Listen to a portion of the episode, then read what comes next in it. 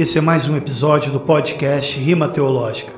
Você poderá ouvi-lo através do Spotify, que é um aplicativo gratuito de celular, e outros aplicativos de podcast, e também no YouTube.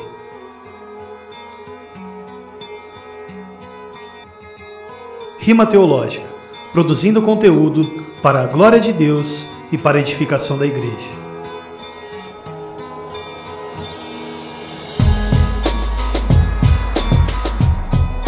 Graça e paz, família. Aqui quem fala é Guilherme Zamba e esse é o podcast Rima Teológica.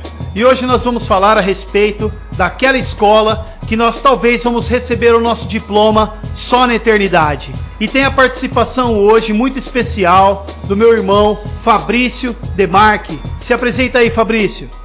E aí, pessoal, graça e paz a todos. Meu nome é Fabrício Demarque e hoje nós vamos conversar sobre escola bíblica dominical. Você vai ver que a escola bíblica é algo simplesmente necessário nos tempos de hoje. Concordo plenamente.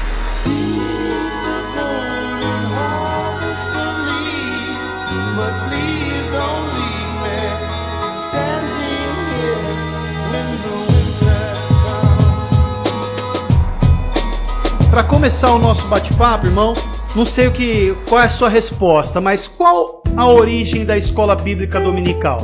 Olha, Zamba, eu fiz uma pesquisa em torno desse assunto aí e tem um livro muito bom publicado pelo César Moisés Carvalho, inclusive da editora CPAD. O livrinho chama Marketing para a Escola Dominical. E não só ele, mas outras fontes também sugerem que a escola bíblica dominical, na sua fase ali embrionária, surgiu já no Antigo Testamento, na época de Moisés, e percorreu toda a história do Antigo Testamento, passando pela época dos sacerdotes, reis e profetas, cativeiro babilônico, pós-cativeiro babilônico, até mesmo no ministério de Jesus Cristo. Por exemplo, quando a gente abre a palavra de Deus em Mateus 4:23, a gente encontra a seguinte informação: Jesus foi por toda a Galiléia, ensinando nas sinagogas deles, pregando as boas novas do reino e curando todas as enfermidades e doenças entre o povo. Então, já no ministério de Cristo, a gente encontra o ensino presente.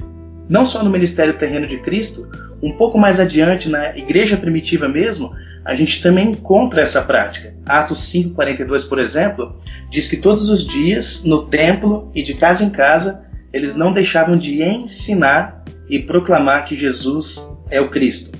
É claro que, como eu disse, aqui o sentido é bem embrionário, uma fase bem, bem embrionária da escola dominical ainda. Uhum.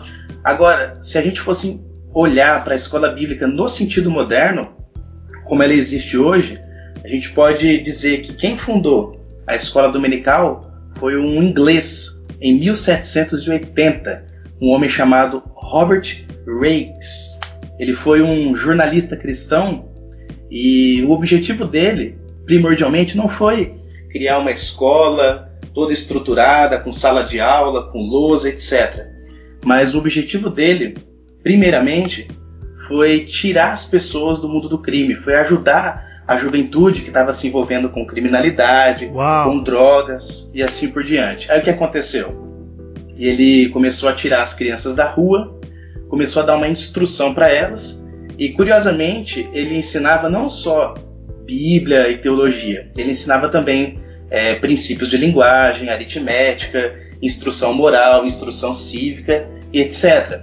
E depois disso, ele também percorria é, lugares de casas de detenção, onde as pessoas ficavam ali é, abrigadas em recuperação de drogas e assim por diante. E ali ele também ensinava a palavra de Deus. Na época que ele ensinou, que ele fazia esse esse percurso, pegando crianças, uhum. pegando adolescentes e jovens, ele, ele foi chamado de herege por conta dessa atitude dele, de querer ensinar a palavra, etc Entendi. e tal. Entendi. Mas ele levou adiante. Cara, excelente, cara. Então podemos ver que Robert Wright, que eu também cheguei, na minha pesquisa cheguei nesse nome também. Então podemos ver que ele tinha uma visão de reino, porque Exatamente. ele foi em busca do perdido, ele estava preocupado com o perdido. Ele estava com a visão, com a mente de Cristo, cara. Excelente. E por que, que eu, eu falei assim, não sei qual vai ser a sua resposta, porque, porém, nós vemos também na, na história dizendo que John Wesley também iniciou estudos bíblicos dominicais. Vemos também que em 1780 já se usavam os catecismos de Westminster nos estudos dominicais nas igrejas presbiterianas, mas realmente esse rapaz aí que você citou, o Robert Wright, ele é apontado como aquele que deu o início nessa visão moderna que nós temos de escola bíblica dominical. E interessante também, cara, você falar a respeito de Moisés, desse livro da CPAD, que. Esqueci qual é o nome do autor? Você podia repetir pra gente? O autor é o César Moisés Carvalho. Excelente ele ter citado todo esse lance de ensino na palavra de Deus. Ou seja, Sim. é bíblico, porque você falou que o Robert Wright ele também foi chamado de herege, infelizmente. Uhum. Por quê? É o que eu ia entrar nesse assunto agora. Você acredita? Eu vou falar no sentido pejorativo, que hoje em dia tem um movimento, é, os neopuritanos. Só que esse pessoal, eles parece que eles têm deturpado a ideia do princípio regulador do culto. Porque no princípio regulador do culto, nós vemos a questão do ensino da palavra de Deus. E Sim. nós vemos a questão. Então esse pessoal está muito preocupado sobre questões não pode instrumento musical e não pode escola bíblica dominical no domingo, porque não está escrito, tanta coisa não está escrito na palavra de Deus a respeito. Exatamente. Por exemplo, do horário que a gente vai ter o culto no domingo. Qual é o horário certo? Muitas coisas. Deus deixou, né? É, por exemplo, assim, escola bíblica não está na Bíblia. É, Sim. Por isso, então, eles dizem que nós devemos rejeitar a escola bíblica dominical. Assim como, como eu citei o caso dos instrumentos musicais e tal. E eu falo que eles são extremados, pois muito dos puritanos não pensavam assim, pois eles distinguiam entre as circunstâncias, aquilo que era chamado de circunstâncias de culto, dos elementos de culto. E essa, e essa questão do ensino dominical, como também no caso dos instrumentos, o horário de culto, isso é circunstâncias de culto e não elementos de culto. Os elementos de culto estão claros na palavra de Deus. E essas circunstâncias deveriam ser regidas pela sabedoria santificada da congregação para decidir sobre essas coisas. E isso não foge, Perfeito. isso não foge da ideia de princípio regulador do culto, pois não inventa novos elementos, mas se mantém nos elementos da leitura, ensino, pregação da palavra, hinos, cânticos espirituais, oração, serviço mútuo e tal. Perfeito, Zamba. E, e, além disso, o ataque que o camarada aqui sofreu na época, o Robert, foi tão severo que as pessoas chamaram ele não só de herege, mas também de profanador do domingo. Para você ter uma ideia de como que era radical essa galera aí. Realmente, cara, é muito triste. E se nós formos olharmos para Cristo, cara, não dá para enxergar nada disso, cara. Pois Jesus mesmo disse que ele procura adoradores que o adorem em espírito e em verdade. E eu não vejo em Cristo essa religiosidade. Se nós, formos, se nós formos olharmos para Cristo, nós vemos que ele quebrou vários paradigmas. Com certeza, cara, Cristo, na minha opinião, não apoia esse pensamento extremado. Vem te convidar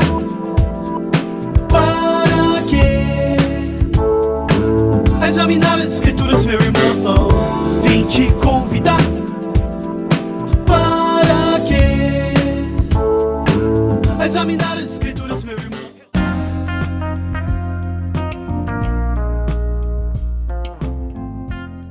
E qual a importância, Fabrício, da escola bíblica dominical?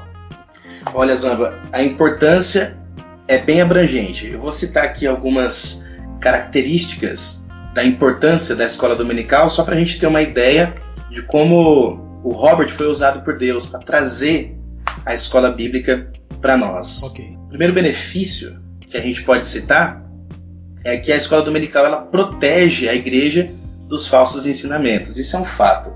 As pessoas não têm é, como hábito ler a Bíblia em casa. Infelizmente, a maioria não tem esse hábito.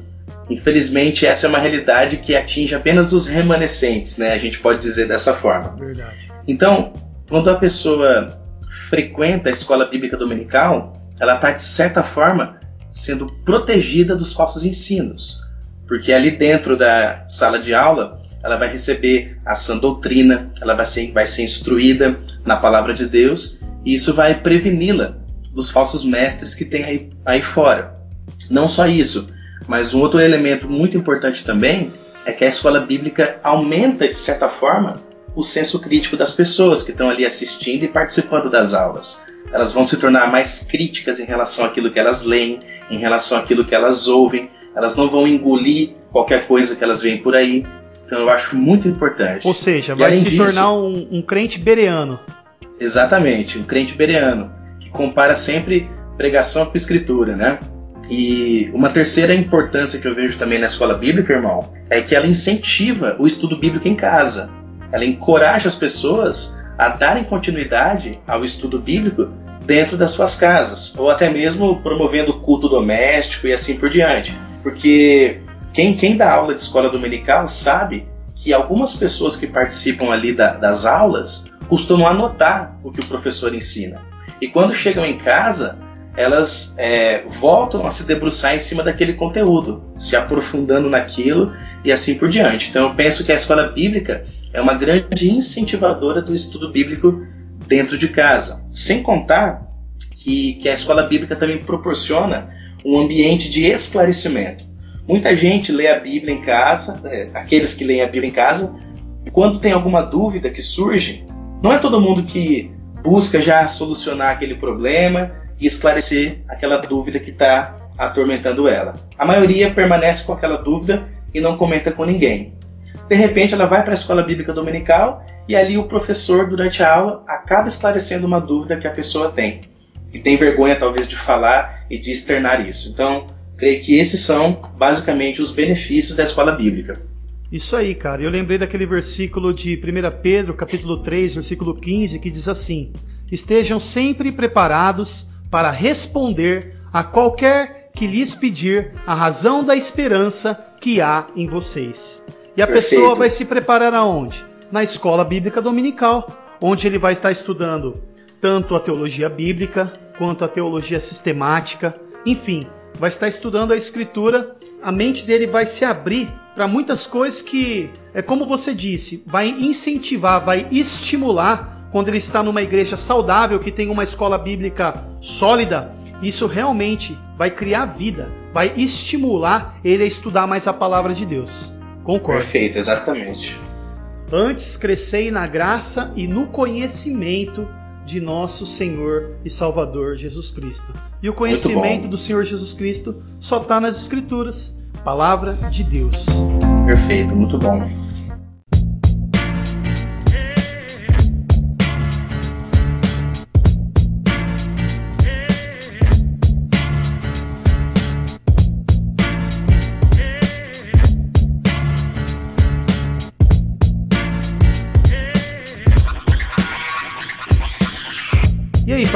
Qual a situação das escolas bíblicas dominicais na igreja evangélica brasileira?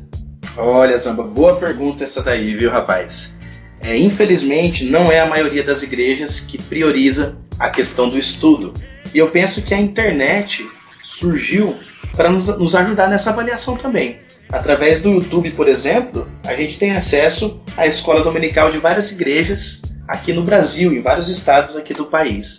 Então isso nos, é, nos ajuda a avaliar a qualidade do ensino dessas igrejas. E a gente percebe então, ao analisar esses vídeos no YouTube, que nem toda igreja está de fato comprometida com o ensino da palavra. Algumas estão, graças a Deus por isso. E eu penso que a razão disso, meu irmão, é que as igrejas é, se tornaram muito pragmáticas. As igrejas estão muito interessadas em, em atrair público sem nutrir esse público que é atraído. Isso é muito complicado. E, e é natural também a gente encontrar em algumas igrejas desculpas em relação à, à, escola bíblica. Ah, por que, que você não vai colocar a escola bíblica dominical na sua igreja? Ah, porque as pessoas não vão participar, as pessoas não têm interesse, afinal de contas tem que acordar cedo no dia de domingo para estudar. Quem que vai querer fazer uma coisa dessa? Então essas desculpas mostra que a igreja, infelizmente, está doente em relação ao ensino bíblico. Ora, As pessoas têm é, disposição física de acordar até mais cedo para trabalhar na segunda-feira, mas não tem disposição física de acordar no domingo para poder estudar a palavra de Deus. Isso é muito complicado. Lembra que a gente falou a respeito daquele do irmão que foi acusado de profanar o dia do Senhor, né? Agora, então. que foi aqueles que o acusavam estavam indo para um extremo. Agora, esses daí estão indo para outro extremo, que é desprezar o dia do Senhor. Exatamente. E, e além do, do, pragmatismo, que as pessoas querem apenas atrair multidões, etc e tal, encher igreja, eu penso que a razão de muitas igrejas não enfatizarem a importância do ensino na escola bíblica é porque o púlpito dessas igrejas é um púlpito fraco. Tem uma teologia superficial, tem uma teologia rasa. É, os pastores dessas igrejas não costumam incentivar os seus membros a buscarem conhecimento na palavra de Deus. Enfim, tudo isso acaba, de certa forma, atingindo a escola bíblica. Cara, interessante você ter falado sobre isso. Tem um livro que foi lançado pelo Ministério Nove Marcas. É, não é o Mark Dever que escreveu, é o Jonathan Lehman, excelente escritor também. O livro chama Igreja Centrada na Palavra. Eu achei legal que no livro ele vai falar da ideia de que a palavra de Deus pregada do púlpito ela vai reverberar, ou seja, como se fossem uhum. ondas que vão atingir todos os outros ministérios da igreja. Vai atingir as nossas orações, vai atingir a nossa comunhão. Cara, então muito interessante isso que você falou, porque o problema começa no púlpito, que eles não valorizam a palavra de Deus, e se não valorizam a palavra de Deus no púlpito, muito menos na escola bíblica dominical. Por isso, eu já vi irmão falando assim: ah, não tem esse negócio da, da pregação ser o mais importante. Tudo é importante. Claro que tudo é importante. Nossa. Mas é através da pregação da palavra que gera vida na igreja, que vai ecoar e atingir os outros ministérios. E Paulo vai dizer que virá o tempo onde as pessoas não suportariam a sã doutrina. E essa falta de interesse das pessoas pelo estudo da palavra de Deus, e é na escola bíblica dominical o lugar que aprendemos da palavra de Deus, essa falta de interesse pela escola bíblica é um reflexo do que Paulo está dizendo, na minha opinião. Claro que uhum. o texto vai falar de pessoas que não aceitam, não querem a sã doutrina, como se estivessem sentindo coceira nos ouvidos, e com isso eles vão em busca dos falsos mestres que vão falar aquilo que eles querem ouvir, algo que satisfaça o seu desejo carnal. Mas mesmo um membro de uma igreja tradicional, uma igreja que não prega heresia, e essa pessoa não tem interesse em aprender da palavra de Deus, ele vai para a igreja como se fosse uma espécie de clube social. É, isso é um sinal claro de que ele não está suportando a sã doutrina, ou seja, ele não quer a sã doutrina. E, cara, eu vou falar um negócio, é pesado.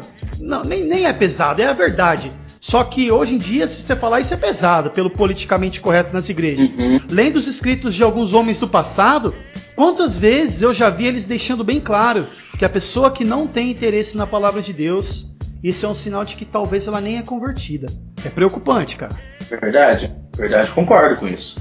Isso é um fato. E, por outro lado, cara, quando você prepara com dedicação um estudo bíblico e simplesmente expõe a palavra para o povo de Deus, buscando sim atingir o intelecto da pessoa, pois sabemos que Deus nos chamou para um culto racional, mas não somente é, despejando informações sobre as pessoas, mas também buscando atingir o coração. Pode ter certeza que vai gerar frutos, pois no temor do Senhor confiando no poder da palavra. Em oração, dependendo da ação de Deus, como Paulo vai dizer que a mensagem quando chega, não somente com palavras, mas sobretudo em poder no Espírito Santo e em plena convicção em 1 Tessalonicenses, vai gerar vida, cara, pois a palavra sendo pregada ou ensinada com fidelidade é a palavra de Cristo, é a palavra de Deus, o Criador, cara. Exatamente. Então as, Exatamente. Pessoas, então as pessoas não estão entendendo a profundidade, a importância da palavra pregada no púlpito, da palavra ensinada. É, eles não estão valorizando. É, tem um livro que saiu agora, eu comecei a ler o comecinho, cara. É, o livro chama Da Parte de Deus, ou seja, vem de Deus e na presença de Deus. Da parte de Deus eu entendo como a inspiração divina, aquilo que está em nossas mãos é a palavra que o Criador do universo deixou para nós. E na, quando fala na presença de Deus, tem a ver com esse lance do temor, cara. De estar tá pregando diante da congregação a palavra de Deus, cara. Aí o subtítulo é Um Guia para a Pregação Expositiva.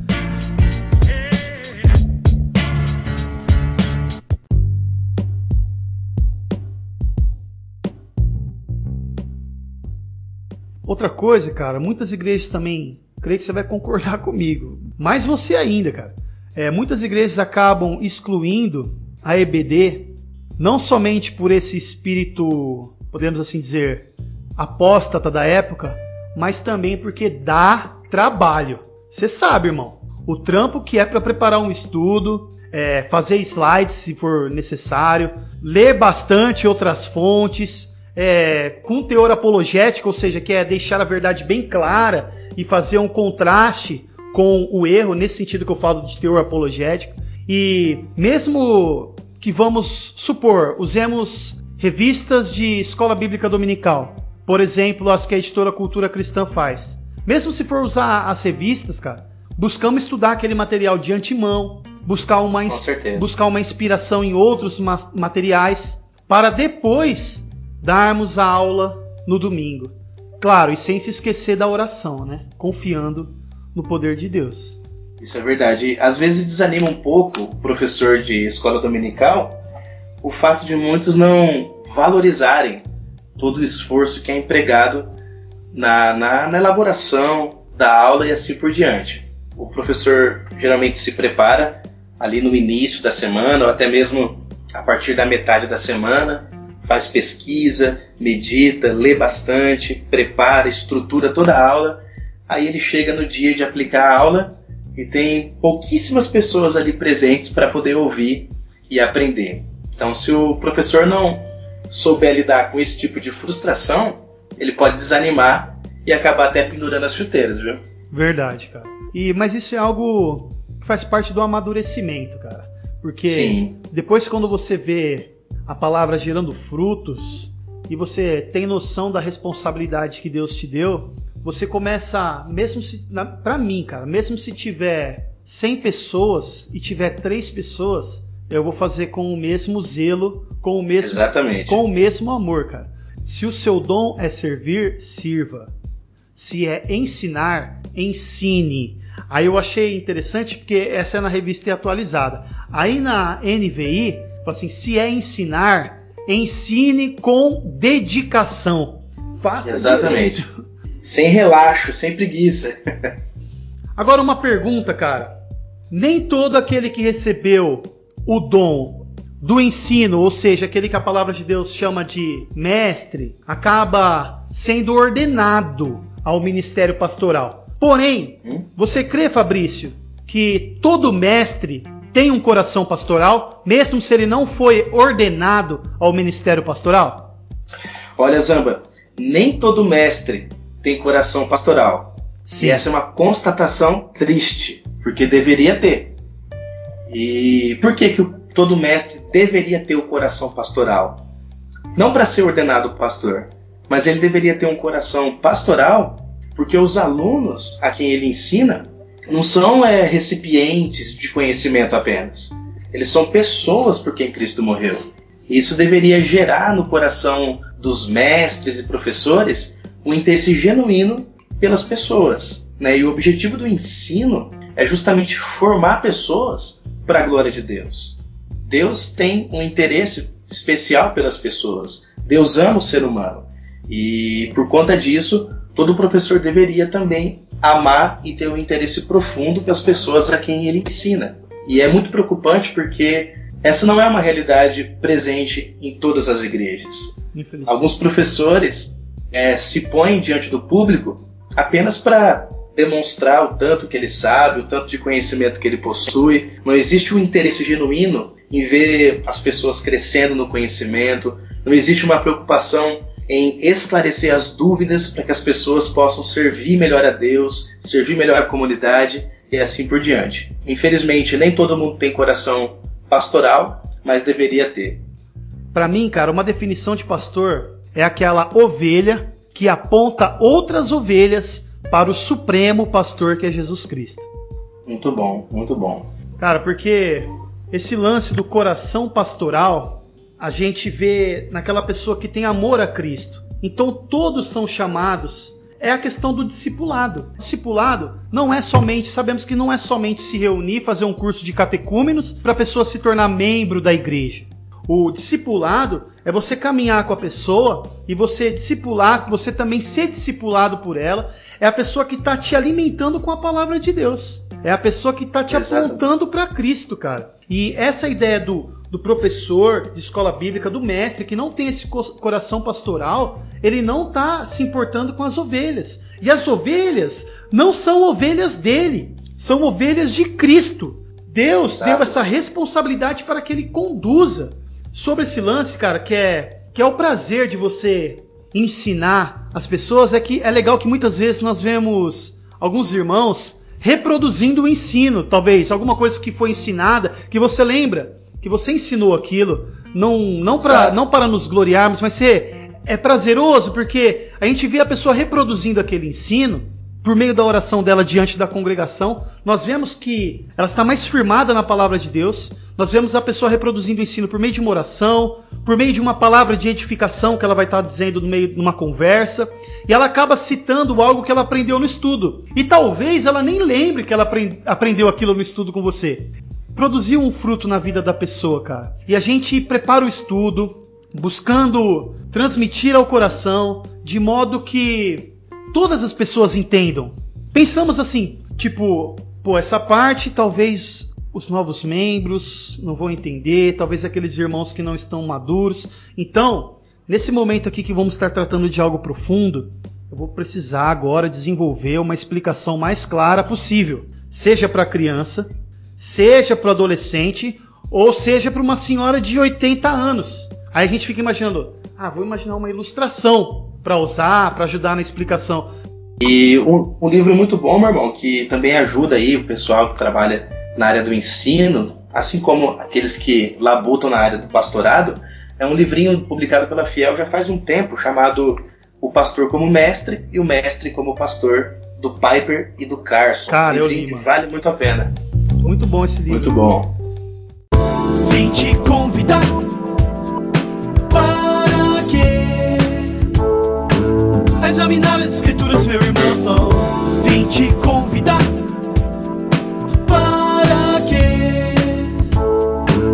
examinar as escrituras, meu irmão. Resolvi escrever este som intenção de fazer uma mobilização para chamar o cristão do Brasil para estudar, para examinar as escrituras e não se enganar, pois parece que a igreja esquece que está escrito que sem conhecimento o povo perece. Reflito sobre isso e me entristeço, pois o prejuízo é grande, é um alto preço, é triste, não é legal. Muitas igrejas cancelam a escola bíblica dominical, não entendo por que será.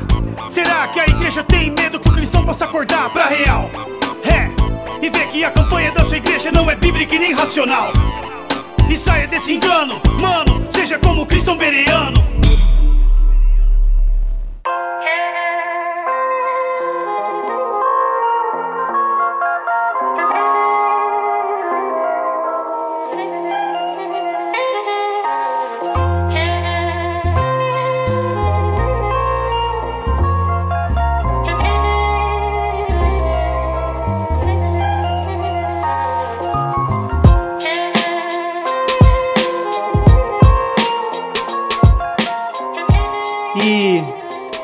Funciona, Fabrício, a EBD na sua igreja?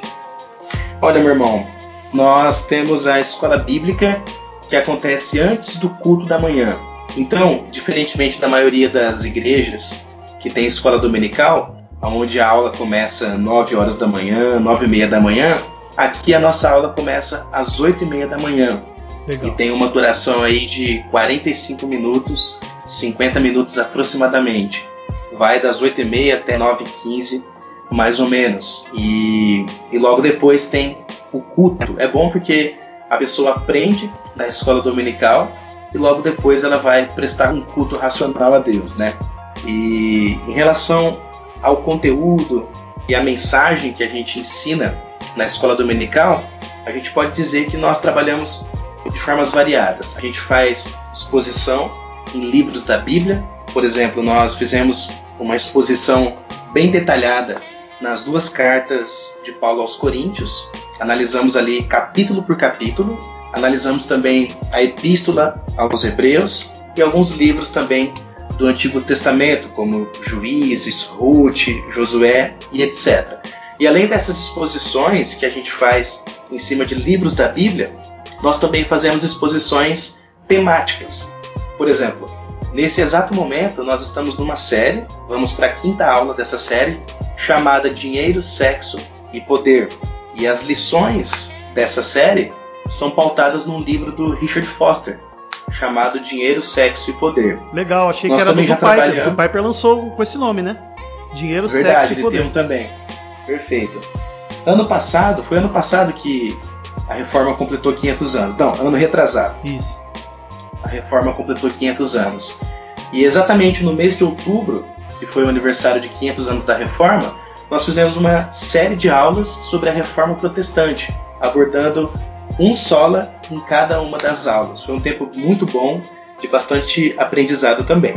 Então, cara, na nossa igreja, no momento, está o pastor dando é, um estudo temático a respeito de família e eu estou dando aula para os jovens, não adolescentes, para os jovens mesmo, jovens solteiros, sabe? E no momento estamos estudando teologia sistemática, estamos na doutrina da revelação, começamos agora isso, porque foi agora que eu comecei o trabalho com os jovens, né? Estudamos semana passada a formação do cânon. É, Bacana.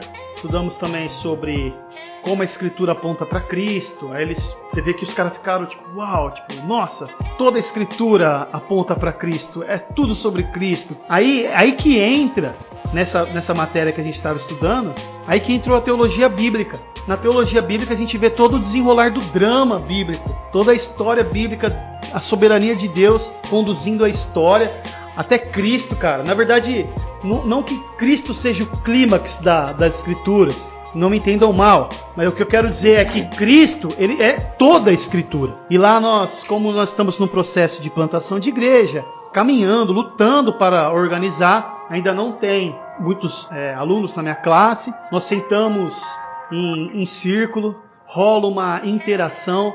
E o legal, cara, é que não sou eu somente que ensino, cara, eu aprendo muito, tá ligado? E legal também que orando, tanto no final para agradecer o estudo, para que Deus nos ajude, para que nós possamos absorver aquilo que nós aprendemos, quanto também orando até mesmo, até mesmo no meio do estudo, tá ligado? Tipo assim, cara, agora vamos orar para que Deus nos ajude a seguir isso, a compreender isso, a viver isso. Muito bom. A gente acaba discipulando uns aos outros, cara. E Fabrício, cara, qual a aula que você mais gostou de ter dado? A que mais te marcou? E por quê?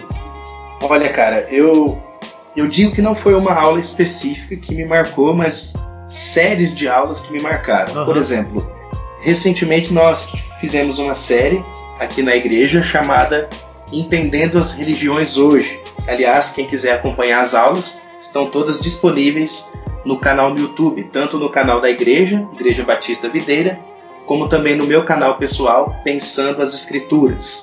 Então, essa aula foi muito boa e muito impactante, porque a maioria dos irmãozinhos que estão ali sentados, ouvindo e aprendendo, tem familiares que pertencem a alguma seita que foi abordada. Então, por exemplo, numa dada aula nós falamos acerca do espiritismo kardecista. Legal. Analisamos todo o movimento, fizemos citações, das próprias obras espíritas e depois refutamos essas obras à luz da palavra de Deus. E um irmão específico lá tem uma pessoa na família, na verdade a mãe dele faz parte do espiritismo. Sim. E depois da aula ele veio perguntar é, quais versículos que ele poderia utilizar para mostrar que o espiritismo não é bíblico, que Deus desaprova, etc e tal. Então essa série foi bastante impactante particularmente falando. Mas não só essa. Uma outra também que nós demos, essa faz um pouquinho mais de tempo, essa já não tem disponível no YouTube, porque a igreja começou a fazer as gravações anos depois. Uhum. Foi a exposição que eu já me referi aqui na, no podcast uhum. das cartas de Paulo aos Coríntios. A gente fez uma abordagem bem minuciosa nessas cartas e ela foi bastante impactante para mim por conta da atualidade dos assuntos que Paulo trata nessas cartas. Como é relevante os assuntos que são tratados ali, imoralidade, divisão na igreja e tantas e tantas coisas que a igreja ainda sofre nos dias de hoje. Cara, excelente, cara. Como eu lembrei da frase do Spurgeon, a Bíblia é mais atual do que o jornal de amanhã. Cara, e se eu for citar, mano, série, é uma série também que me marcou muito. Eu já comecei uma série de romanos. E foi excelente também porque não. Desafia, hein? Desafia, cara. E é legal que quando a gente prepara esse estudo, a gente aprende muito, cara. É algo que edifica muita gente quando a gente prepara um estudo desse calibre, né? Romanos. A gente começa Você... a fazer minu minuciosamente e não foi uma série rápida. Começou em fevereiro, terminou em outubro, cara. Então, tipo assim, as pessoas com, é, ficaram com interesse por romanos. E eu falei, cara, que massa, velho. Isso foi o que acendeu a minha paixão pelo ensino, que eu falei, nossa, cara, demais, cara, demais. E eu sempre costumo dizer que aqueles que ensinam aprendem mais do que aqueles que ouvem, né? O aprendizado. Isso é um fato. Realmente. Tanto que, tanto no ensino quanto na pregação, que a pregação da palavra de Deus é uma palavra exortativa, porém também ela traz ensino.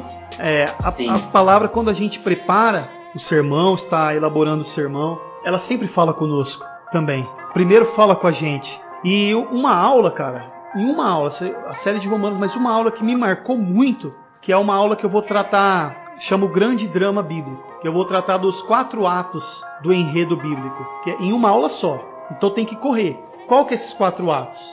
Criação, queda, redenção e nova criação. E é legal que é um passeio pelas escrituras, Gênesis Apocalipse. Aí eu pensei assim, vamos fazer um dia sobre a criação, no próximo domingo sobre a queda, no outro sobre a redenção. Aí eu falei assim, nossa, mas e se o irmão ficava faltando? Ele vai perder, vai quebrar a corrente. Aí eu falei assim, não, vou tentar fazer isso numa aula só.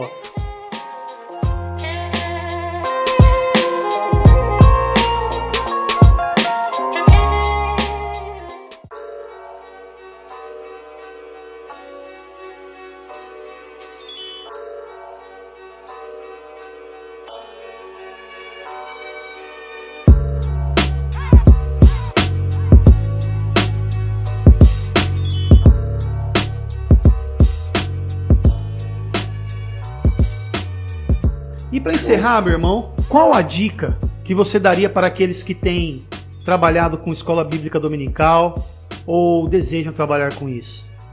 Olha, eu dou um conselho que vai primeiramente para aqueles que desejam iniciar o trabalho com a escola bíblica dominical. Uhum.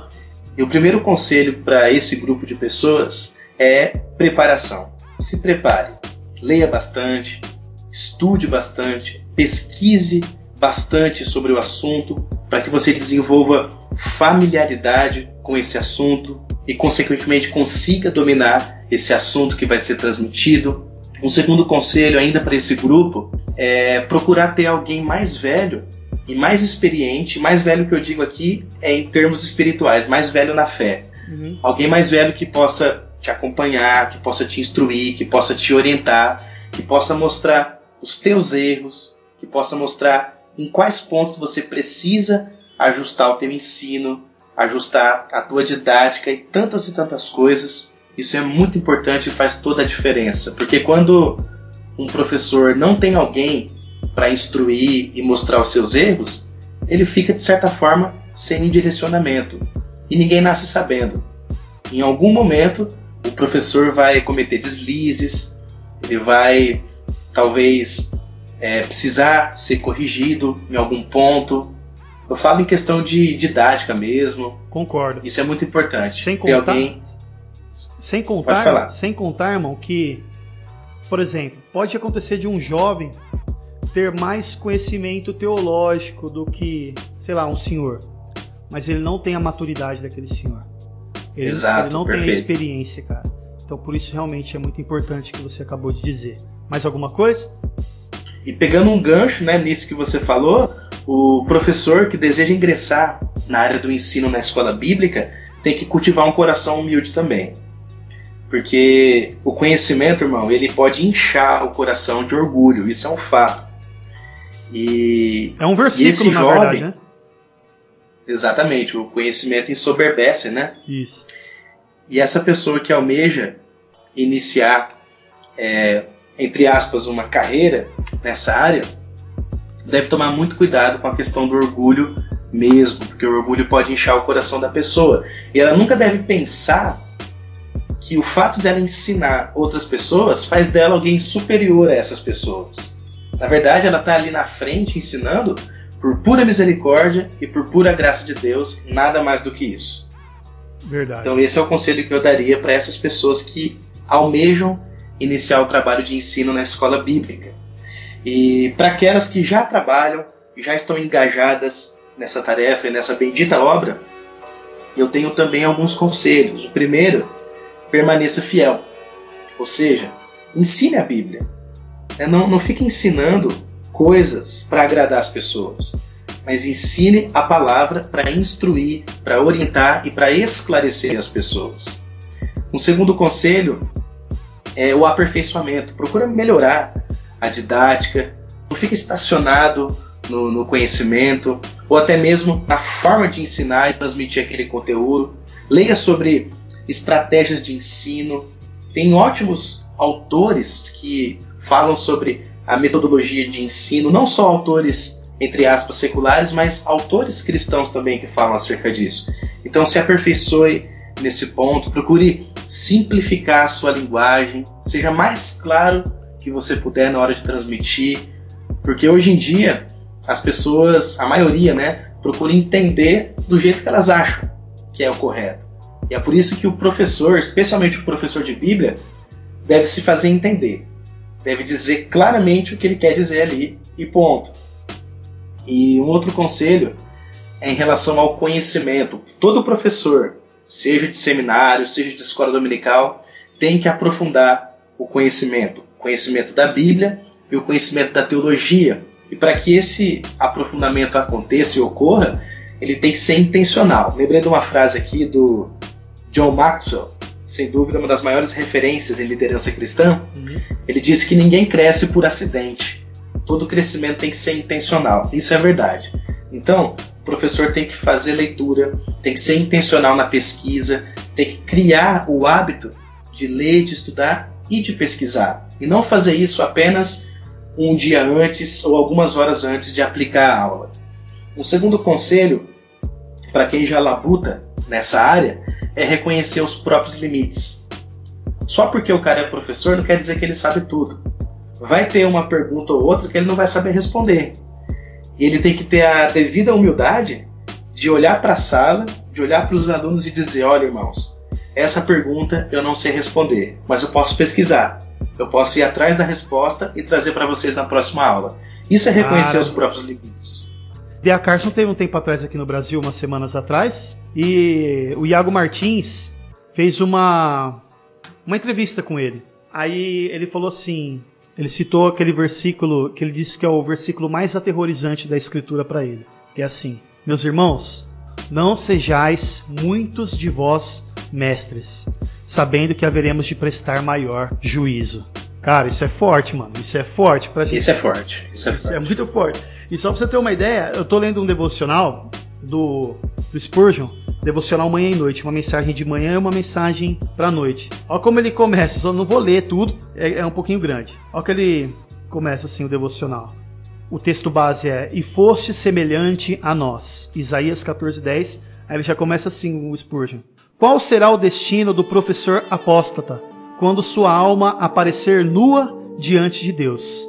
Como ele suportará aquela voz: Apartai-vos de mim, malditos, Tu me rejeitaste e eu rejeito a ti. Tu me prostituíste, apartai-vos de mim. Eu te banirei para sempre da minha presença e não terei misericórdia de ti. Qual será a vergonha deste infeliz no último grande dia em que, diante das multidões reunidas, o apóstata for desmascarado? Nossa!